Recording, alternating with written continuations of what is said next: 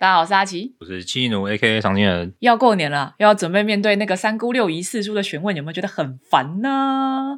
我们今天就来聊一下我跟常进人家里面是怎么过年的。究竟我们这种常年在国外念到博士的人，会不会被问各种烦人的问题呢？再来是台湾跟美国的家庭，我们觉得有什么不一样？那我们就赶快开始。但在我们开始之前，让我们进一下小广告。方台升降桌团购回来喽！过年之后要开工，当然需要升降桌啊。升降桌是我跟常进人绝对不能没有的东西，因为桌子的高度要是不合适，你就会驼背耸肩、乌龟颈，变成这样，有没有？真的是桌子的高度决定你人生的高度啊，决定你舒服的高度。桌子要是不对，你长久下来一定是哪里都痛。就算姿势正确，只要你久用电脑、久坐之后，都会有很多问题。所以医生都会说，没有最好的姿势，最好的姿势就是一直不断换姿势。所以我真的没有办法离开我的升降桌，而且方腿的升降桌真的比我们美国好的非常多。首先，它的质感非常好，桌面我选的是那种凹凸木纹的，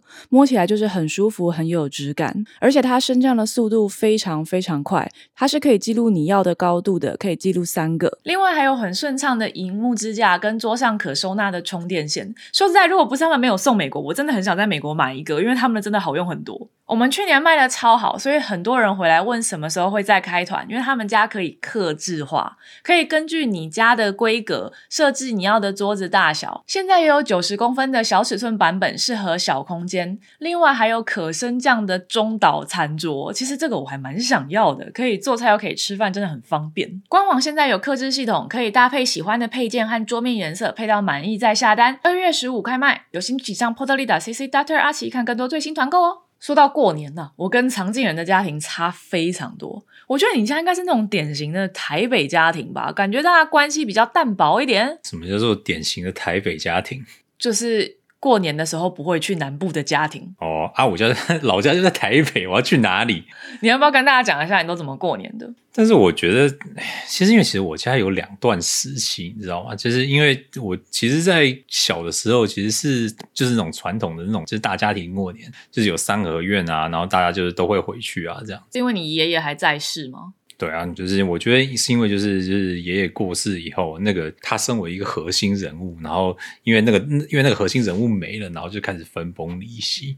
因为大家都有各自各自自己的生活嘛，每每个人都不在老家附近就是就业生活，所以其实就是很难再维系。而且因为地点真的不是很好，有点湿冷，然后有点阴暗，常常下雨。所以就不会很想回去啊。那小时候爷爷还在的时候，会比较想回去吗？其实好像也没有。为什么？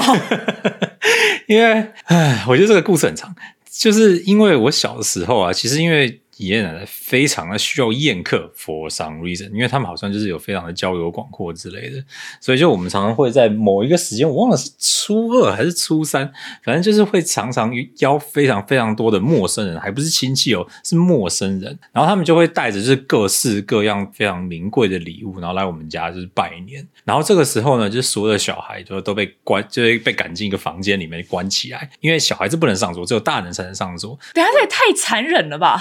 因为就是能够做饭的人太少了，所以其实能够 host 的人就是非常的有限，所以你就真的因为来的客人真的太多，所以变成是。只有一部分的人就是才能吃到饭，这样，所以你就都没东西吃吗？也没有，就是通常就是这个，我记得没有很清楚，应该是做一份类似的，然后送进那个房间，然后但是你就是一定会被关几个小时。这真的很讨厌哎！我们家都是小孩子自己坐一桌啊，为什么要把小孩关起来啊？是因为不想让陌生人看到小孩子吃饭不好看之类的吗？我觉得应该没有到那么严重吧。我觉得最主要真的就是可能就是桌子椅子不够，然后就是好像是有大。菜不够的这个问题哦，比较好吃的不够给小孩吃，就是大鱼啊、大肉啊那种，就可能就没有的样子。我必须说，就是真的对我来讲，就是小时候过年真的不是一个什么太好的回忆，除了拿压岁钱的时候。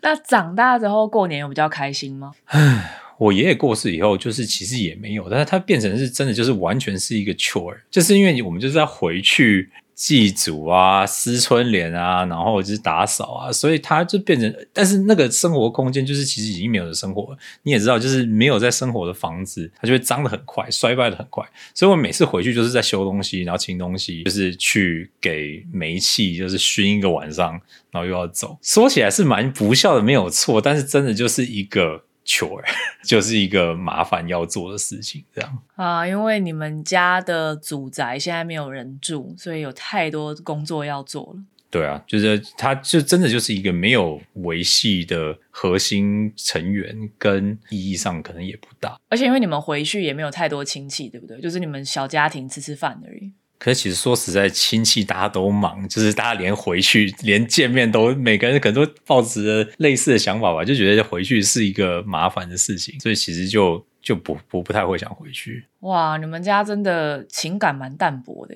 我觉得也不是情感淡薄，比较像是说，因为大家真的很忙，所以当过年这件事情没有感情的成分在，变成只有出活了的这个意义的时候，就真的不太会想去做这件事。不，你刚刚都已经讲说没有感情的成分在了，这不叫情感淡薄，叫什么？那逻辑不通啊！没有，我们感情还是很好啊，我们还是会就是在这就是在会聊天啊，然后会彼此帮忙啊，就是借钱，就是大家那个其实感情是在的。但是当过年这件事情，我们要去 execute。Q，它就是一件出货哦，所以如果过年换成在大饭店，大家吃饭见面拿红包，就会觉得蛮 OK 的。棒哦，是因为要做的事情太多了，所以讨厌过年，而且地点也不好。Location, location, location。我从小就蛮喜欢过年的，因为对我来讲，那是一个可以见到很多人的时候。而且因为我们家就是负责主办的家嘛，我知道很多台北人都说过年很无聊啊，就是回亲戚家吃饭也没在干嘛。我们家就是那个亲戚家，所以我们要准备非常非常多东西，从好几个礼拜以前就很忙。但是我们会想办法让大家过得比较开心点呢。不过我坦白说，这件事情小时候比较容易，小时候你买个鞭炮啊，买个游戏，小孩子就玩的很开心了。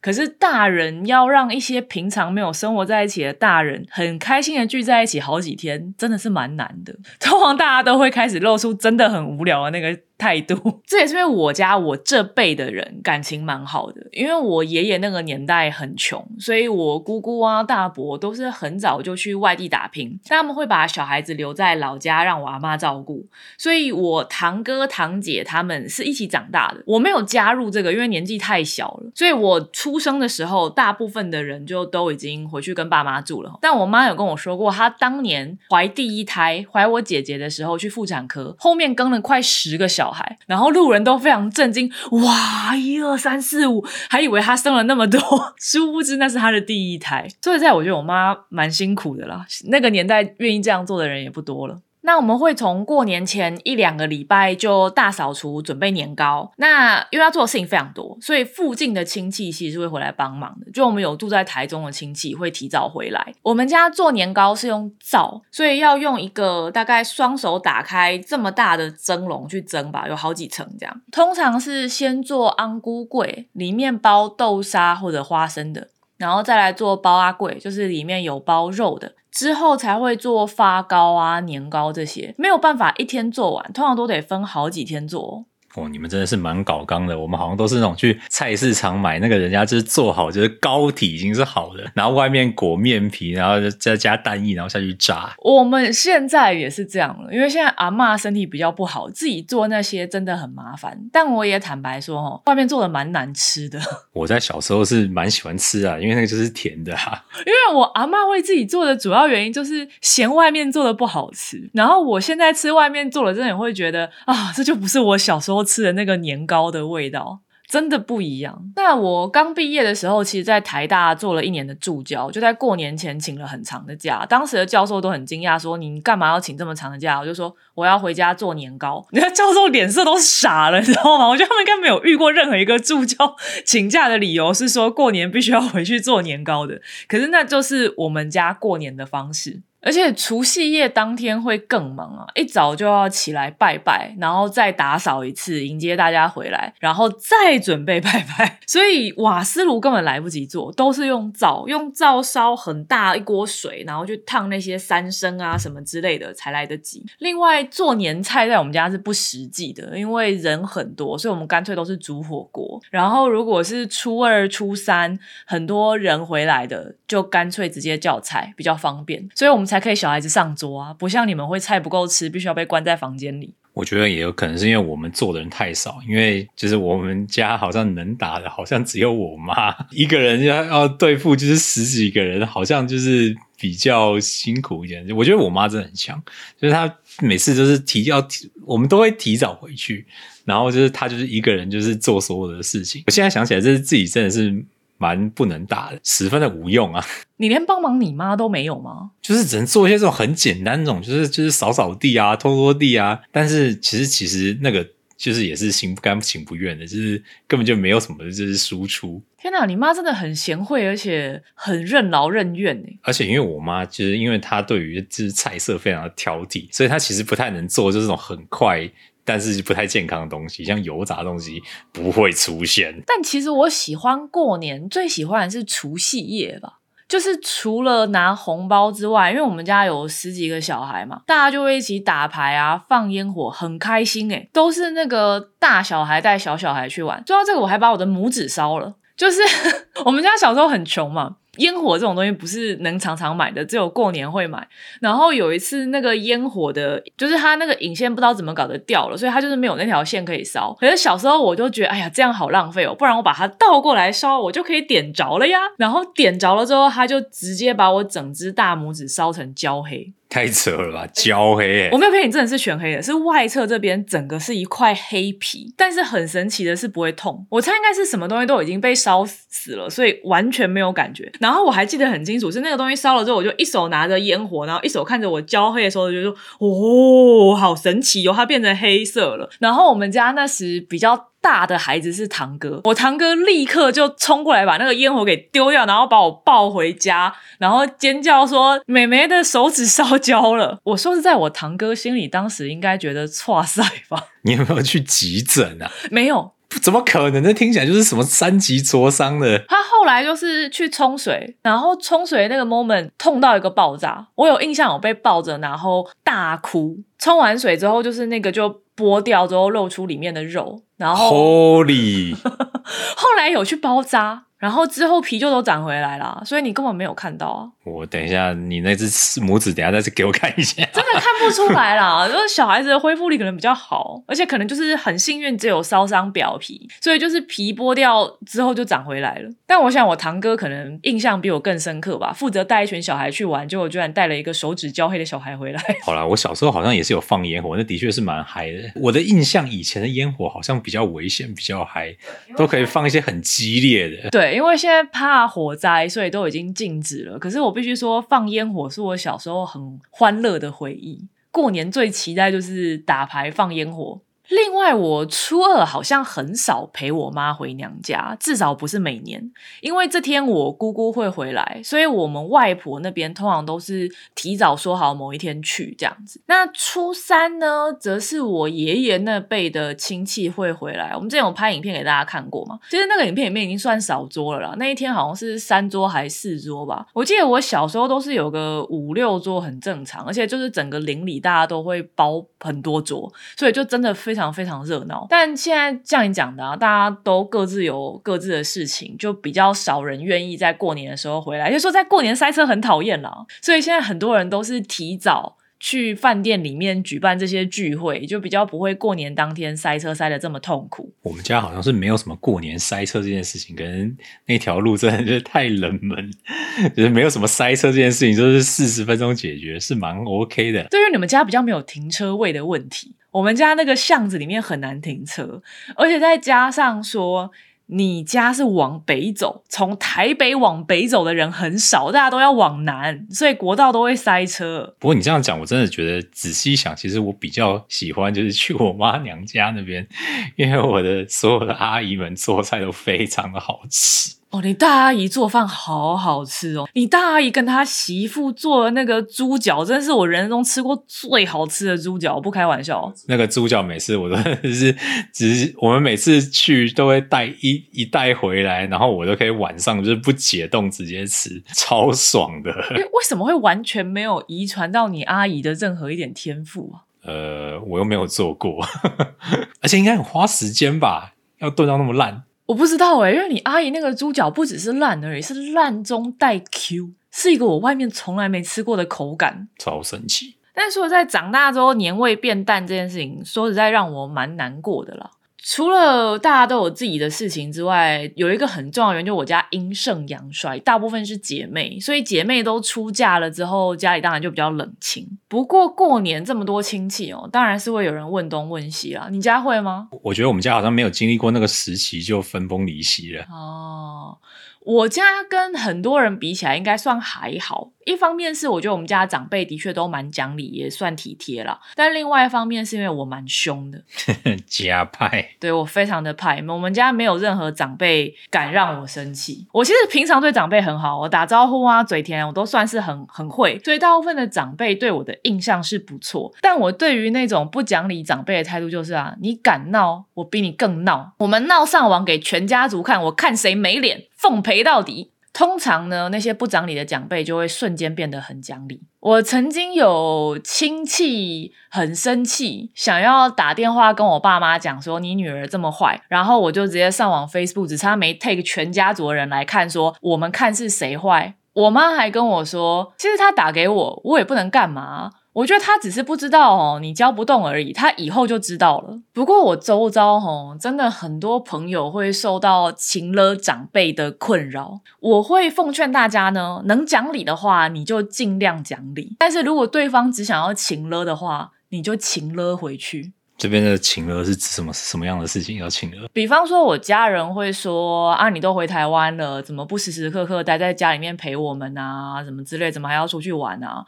我就会说。我下次可以直接去日本，我直接不回台湾，有比较好吗？没有啦，我当然还是想讲理啊。可是当对方只想要勒索你更多事情的时候，我觉得这个时候你怎么沟通都没有效。最有效的就是情勒回去。我承认是我做人差，但我想要有效率的沟通。但比较麻烦的是姻亲。就其实你妈妈算是非常非常明理的人，常见人的妈妈对我非常好，非常尊重我个人的意愿。可是我自己是听过很多朋友的恐怖故事的，就是这个婆媳关系啊，真的不好。比方说，有还没有结婚就在盘算女方的薪水的啦，还没有结婚就会在讲说，你以后就是我们家的人啦，你假日的时候应该要怎么样，过年的时候应该要怎么样，你以后应该要怎么样，也有规定说，在家不准待在房间休息啊，一定要出来客厅 social 啊，切水果啊，下班后不能放松啊。我甚至听过打电话到女生的公司去骂人，把人家骂哭的。太夸张了吧？是什么事情可以就是需要打电话？觉得你让我儿子不够听话啊！那跟他公司，那关他公司什么事情？哦，打电话到公司你才会接啊！哦，我以为是打工到公司跟主管讲，是打到公司找人，打到公司找找人。但这不是我听过最夸张的，我听过最夸张的是那个婆媳关系真的非常紧张，然后理论上应该是那个儿子要协调嘛，但儿子协调不了，加上工作压力可能有点大，直接自杀的。我认真，我没有开玩笑。我刚刚直接。吓傻了，有点夸张啊！没有会会自杀，当会自杀当然是有很多别的问题啦，但是紧张的婆媳关系也是其中一个，就是婆婆跟媳妇谁都不肯让。我其实会觉得，大家如果进入到这个很不健康的亲戚关系，认真考虑离婚。我觉得台湾有一个很讨厌的文化，就是你结婚就是我们家的人了。没有诶，我还是我爸妈家的人哦，我跟你们家顶多就是姻亲关系吧。但因为很多长辈有这个思想，所以真的会去想要控制媳妇。那个控制的程度是远超过对自己女儿的控制，很可怕。我听过很多可怕故事，所以我周遭很多人就不想结婚，我觉得很合理。但结婚还是可以离婚嘛？以前我阿妈跟我妈都会问我说：“啊，你这样没有去婆家尽孝，常进人的妈妈会不会讨厌你？”我都会回说我离婚不亏啊，我超亏啊，你不亏我超亏，因为我比你会做家事啊，我赚的比你多啊，所以我真的不怕离婚诶。就算有了小孩，小孩跟我姓啊，谁可以探视是取决于我喜欢谁，我不喜欢的长辈就不要见到小孩，我真的不亏，我可以接受我一辈子同居。不过哈，我最近的确是有点怕我阿妈年事已高，再听到这些话会被气死啊，所以我最近是有比较收敛一点，没有那么呛了。你应该庆幸你与阿妈。不会听 podcast，原来真的是崩溃。嗯，但我爸妈就因此不会再来问我任何事情啊，他们担心说越问会越生气，只是把他们自己给气死而已。我个人的逻辑啦，面对这些亲戚。你不想气死自己，就得气死他们，是没有这么严重吧？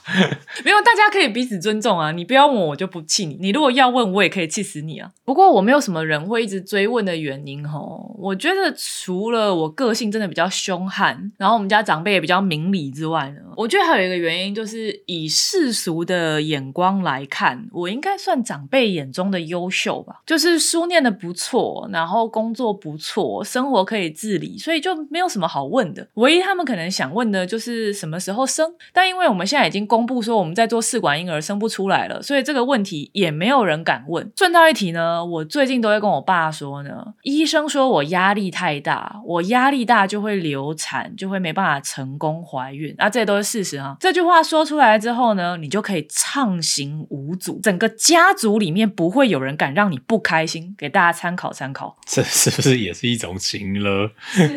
但是因为我不想。被人擒了，所以我决定先擒了回去。发黑函吧，真的会让我比较困扰的哦。就有时候我阿妈会像这样盯着我看，盯了很久之后，悠悠的说：“你要是男孩就好了。” 为什么？就他们还是有那个男儿传家的概念啦。我不会说我家重男轻女严重，我觉得跟我听过的很多恐怖故事比起来，我家男女非常非常的平等。我爸妈从来没有因为我是女儿呢，就减少对我的教育，他们对我投资非常多资源。可是我们家的确有那种男儿才能够传家的概念，他们会觉得说我结婚了就是别人家的。我不知道你有没有发现哦，你来迎娶的那一天呢？有一张照片是我弟、我爸妈还有我阿妈站在门口看我们的礼车离开。那张照片看起来真的很像在哭丧 除了我弟的表情看起来正常一点之外，我爸妈跟我阿妈的脸都真的很像家里死人。我没有开玩笑，他们看来是随时要哭出来了。然后我说在我看到那张照片的时候，我有点吐血。我觉得。那个氛围的确是蛮有趣的，但是我印象最深的其实其实你自己的脸也超臭。那个丢那个什么东西啊？扇子吗？那个丢扇子是什么意思？丢掉什么？丢掉坏脾气。哦，显然那个东西不 work。对，因为我像射小李飞刀一样把它射出去，非常的不爽。都插进墙里了呢。哎，我出嫁那天，我跟我妈讲说，你要是敢泼水，我这辈子就不会再踏进家里。所以后来我妈就没泼了。但后来他们的确有感叹说，其实像我这样挺好的，因为我爸妈他们真的是观念比较传统的人，所以他们就是比较有那种我结婚了之后就是婆家的人的这种概念。但后来就发现，我就像没结婚一样，我回台湾就是大部分都待在南投。我上次回去过年，我也待在南投嘛，然后我妈就会忍不住跟我感叹说：“你这样真的是挺好的。”而且我觉得是，其实这个就是现代社会的比较理想的状态吧。像如果我自己有女儿的话，我也会希望她是这样子的状态，比较不让人担心，比较不会被欺负，她会过得很好的感觉。没错，我觉得不要说欺负啦，就是我毕竟就不是你爸妈生的，我不是他们养大的，所以跟他们维持在一个有一点健康的距离，我觉得其实对彼此都是好事。我对你妈应该还算孝顺吧？很孝顺啊。我这样应该不算在请乐他，希望他不会点 podcast。Anyway 呢，我阿妈会感叹我为什么不是男孩哦。我觉得主要原因是因为经济实力，就是特别是每次我给家里买了什么东西，或者展现出对他好一点，他就会忍不住感叹说：“你为什么不是男孩？你如果是男孩，你就会一辈子在家里面照顾这个家。我是女孩，我也会照顾啊。我真的不懂这个逻辑在哪，可是。”老人家比较难改变这个概念，我也可以理解啦。以前我都会呛回去，但现在考虑到他年事已高，我就会稍微忍一下。不过坦白说啊，我觉得我们两个的家庭观念的确很受到美国文化的影响，因为我们在美国住的也比较久了嘛。我们之前有一个 podcast 是在讲对台湾人家庭的问卷调查，然后台湾人好像很不重视家庭。当时有个留言让我印象很深哦，他说他觉得会有这样的调查结果，是因为台湾家人之间的关系往往很紧绷，讲到过年回家都是一些负面的情绪，因为家人常常会问很多讨人厌的问题，管你的人生决定。我觉得这个在美国的确是比较有差的。大家可能有听说啊，美国人很独立，他们原则上在上大学的那一刻，大概就有一种离家独立的意味了。所以你可以在影集或者是电影里面看到小孩去上大学的那一刻，父母就会说一句 “Let it”，就是有一种我育儿之旅已经结束了，之后我就是面对空巢期的那个感觉，比较像是一个。The project is done。对对对，是一个很正向的，是一个人生往下一个阶段前进的概念。小孩子长大了，独立了，我们该来规划我们的退休生活或老年生活了。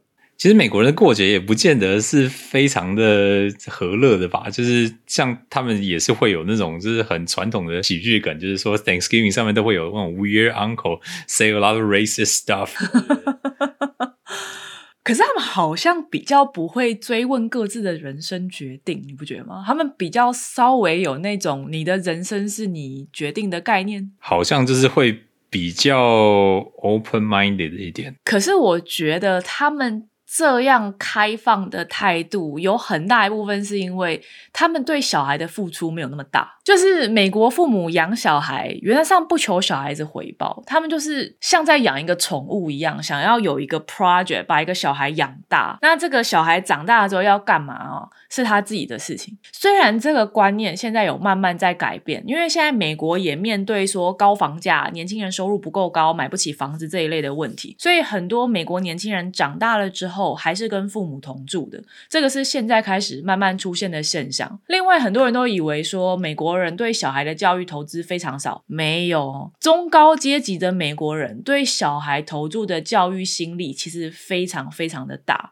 他们会花很多时间跟很多钱送小孩去上各式各样的才艺，因为他们大学的录取制度不像台湾是只有考试，而是要十项全能，所以我会说美国父母对小孩的付出其实也非常高，可是从从一开始，他们的那个期待就不一样。他们没有养儿防老的概念，他们就是觉得小孩长大了就是出去过自己的生活，所以也比较不会像，所以也比较不会像台湾的爸妈那么照顾小孩。台湾的小孩长大了之后，可能还是接受父母的头期款买房，小孩子丢给爸妈带，所以爸妈也会很想要管东管西的嘛。因为我对你付出了很多，当然就会想要你有相当程度的回报。但是美国人这方面。不是说没有，但好像真的比较少。就是养儿防老的概念比较低一点。其实我觉得要跟父母要维持一个比较没有互相这种就是欠对方人人情的这种这种关系，有一个很好的方法，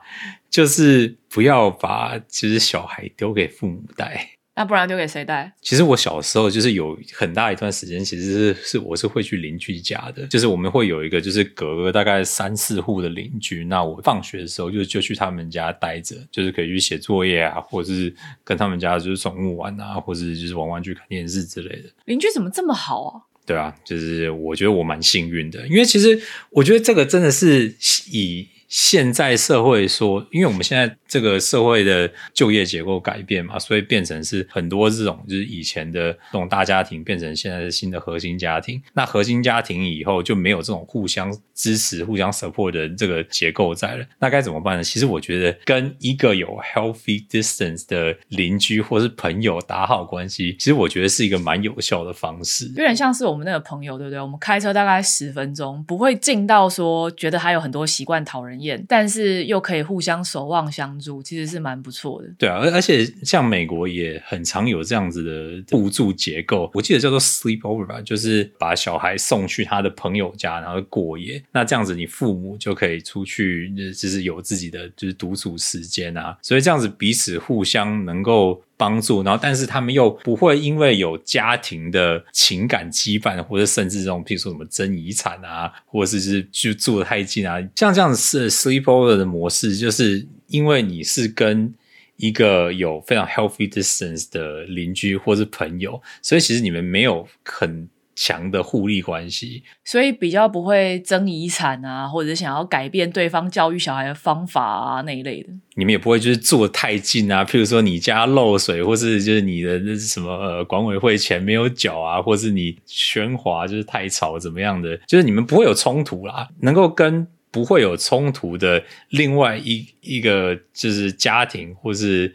族群建立这种互助的关系，我觉得其实非常的有效哦。而且再加上，我觉得美国人的确对小孩比较敢放手。我记得我刚到美国，印象很深的就是常会看到很多美国小孩做一些很危险的事情，就比方荡秋千荡得非常的高啊，或者是做一些危险的玩乐行为，就感觉在台湾一定会爸妈喝止的。美国人就会让小孩去做，就他们的概念比较像说啊，你痛，你下次就不会再犯一样错误，这样就比较真的比较放得开。所以像是 sleep over 这件事情，我觉得我妈就不会让我做。我小时候其实有本来跟朋友约好去他家玩，就到对方家门口咯。我妈叫我回家，因为她不放心把我丢在那里。我觉得就是台湾的父母真的比较容易害怕，就想把小孩保护的更好一点，所以不敢放手。可是其实你互相找一个。你可以信任的朋友丢在对方家，真的你比较可以有喘息。因为我们现在人的生活模式，真的就比较没有以前农村时代的守望相助，所以没有办法互相帮忙带小孩。找一个你可以互相带小孩的 partner，真的还蛮重要的。对啊，我觉得这现在的社会问题就是带小孩的 efficiency 太低。像我们以前就是你可能就是丢进五六小孩丢进一个院子里面，那一个人看就好。现在你是一打二，甚至二打一，就十分的没有效率。所以真的是需要这个。能够彼此连接结构，让大家可能也比较不会那么害怕生小孩。